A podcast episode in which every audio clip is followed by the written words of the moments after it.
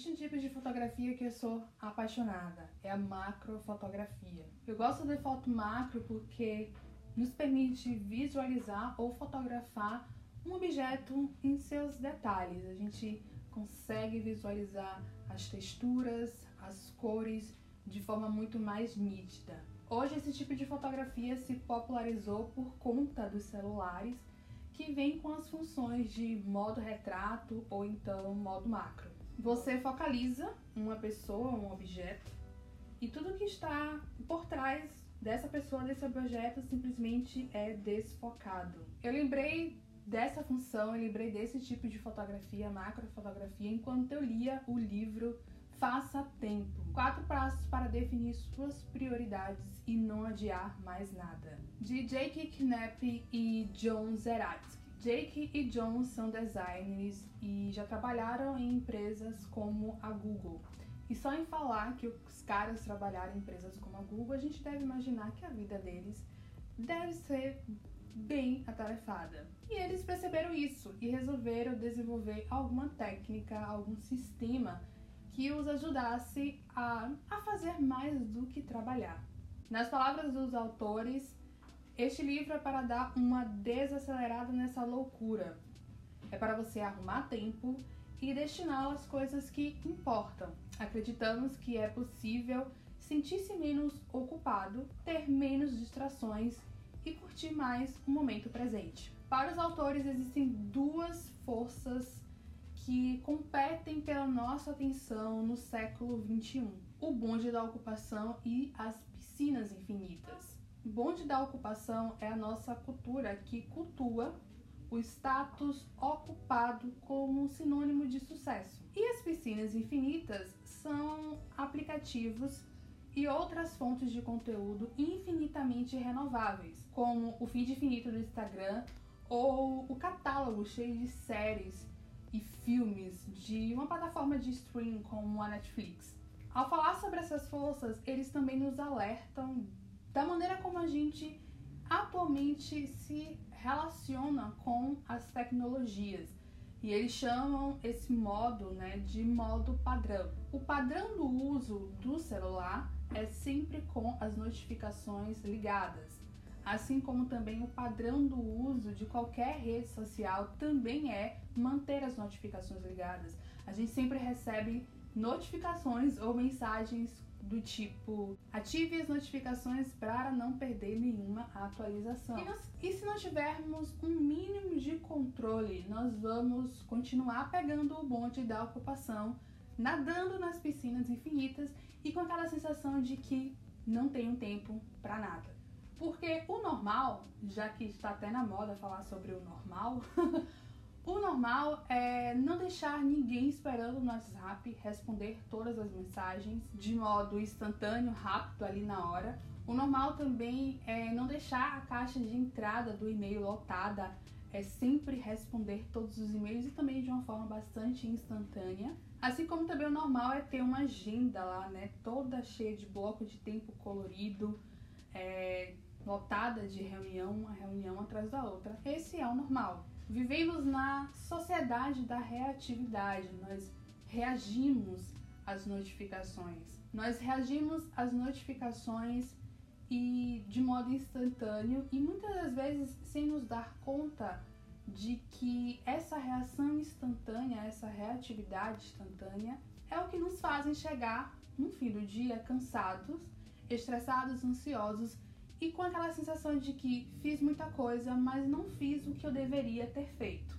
Jake e John, autores do livro Faça Tempo, dizem que distração é literalmente um trabalho de tempo integral. E com o livro Faça Tempo, os autores nos mostram algumas estratégias de como focar no que realmente importa no nosso dia a dia. E nos alertam que não é poupar tempo para fazer o que a gente gostaria de fazer, mas criar tempo para fazer o que a gente gostaria de fazer. Todo mundo, no final das contas, tem as mesmas 24 horas por dia e o diferencial é como utilizamos essas 24 horas do dia. É criar espaços ou ressignificar espaços no nosso tempo, no nosso dia, para nos dedicar coisas, a projetos pessoais, a coisas que realmente nos interessam e que nos acrescentam.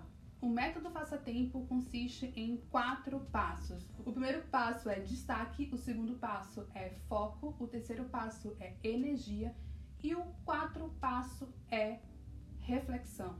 Destaque é sempre começar o dia com uma escolha de prioridade. Uma atividade que você vai priorizar ao longo do seu dia e que quando você finalizar o dia, por ter cumprido aquela atividade, você vai se sentir feliz você vai se sentir, nossa, fiz o que eu realmente queria fazer no segundo, dia. O segundo passo, que é o foco, é um convite para que a gente supere as distrações, né? Inclusive as piscinas infinitas ao longo do dia. É um convite mesmo para que a gente foque no que realmente interessa, desligue notificações e coisas do tipo para termos foco na nossa atividade e no nosso destaque do dia. O terceiro passo é a energia, que é você perceber, por exemplo, em qual período do dia você rende mais, qual é o período que você se sente mais focado e também adotar algumas ações, algumas táticas para reenergizar coisas que né, te dão energia e você trazer essas atividades, essas práticas para sua rotina de modo que você tenha uma fonte ali que você vá lá recarregar suas baterias em algum momento que você esteja se sentindo meio para baixo. E o último passo é a reflexão, que é você sempre estar observando o sistema, o método Faça Tempo, de modo a aperfeiçoá-lo, de modo a tornar a sua rotina mais leve, menos estressante, mais focada no que realmente importa.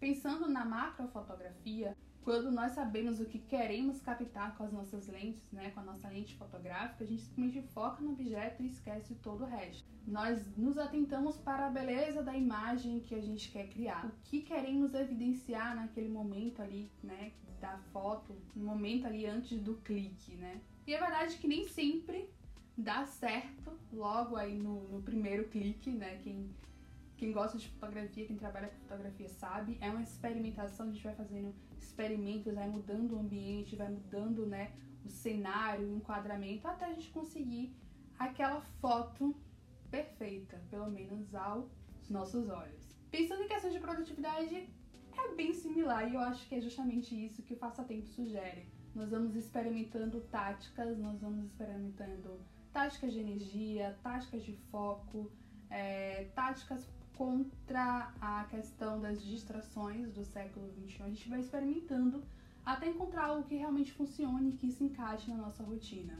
Eu tenho ativado o modo foco há bastante tempo e o livro só me ajudou a melhorar esse processo, a me atentar melhor para isso, principalmente a me atentar o que funciona na minha rotina para me ajudar a focar nos projetos, para me sentir mais produtiva e menos cansada e estressada ao final do dia que modo foco é uma maneira saudável de controlar a nossa atenção. Uma das táticas para colocar o modo foco em ação é o celular sem distrações. E o celular sem distrações nos ajuda inclusive a ter bem-estar digital, que é uma relação saudável com as tecnologias e com esse aparelhinho que a gente vive aí na mão, praticamente uma extensão do nosso corpo, né? E também, claro, que um celular sem distrações nos ajuda a manter o foco no que realmente importa. É uma tática utilizada para colocar o segundo passo do faça tempo em ação, que é o passo de foco. E também nós somos mais proativos e não reativos quando resolvemos utilizar o celular sem distrações. Né? O que a gente faz aí para poder usar um celular sem distrações? É reconfigurar os padrões, né? O John e o Jake falaram que o padrão é as notificações ligadas. Então, quando a gente pega um celular novo, por exemplo, a gente vai colocar no nosso padrão, que é o padrão celular sem distrações. Então, nós vamos desativar as notificações de todos os aplicativos. Óbvio que são as notificações que não são importantes, tá? Nós vamos desativar as notificações também das redes sociais que a gente acha que não vai fazer muita diferença, justamente para evitar cair na piscina infinita. Nós vamos também, né, criar limite de acesso às redes sociais. A gente não precisa passar o dia todo na rede social, a gente não precisa checar a rede social a cada 5 minutos, 10 minutos. A gente pode ter tempo para aproveitar melhor as redes sociais, entrar com um foco. sabe? Olha, eu, agora eu vou entrar na rede social para ver assim meu feed do Instagram, porque eu sigo pessoas legais lá, ou eu que essas pessoas legais publicaram nesse tempo de um dia para o outro. Pronto, depois eu saio e aí volto no outro dia, eu volto em outro momento mais tarde. Acredito também que o uso do celular sem distrações nos ajuda um pouco também com a questão da autocrítica, porque a gente para de ver, ou então diminui um pouco, né, de ver as pessoas felizes, criativos, produtivos, bonitos, impecáveis nas redes sociais. A gente realmente foca no que interessa nossa vida, nosso desempenho, os nossos projetos. Então fica o convite para que você experimente um modo foco e que leia também o livro Faça Tempo. Eu vou ficando por aqui, até a próxima. Obrigado por acompanhar. Beijão, tchau.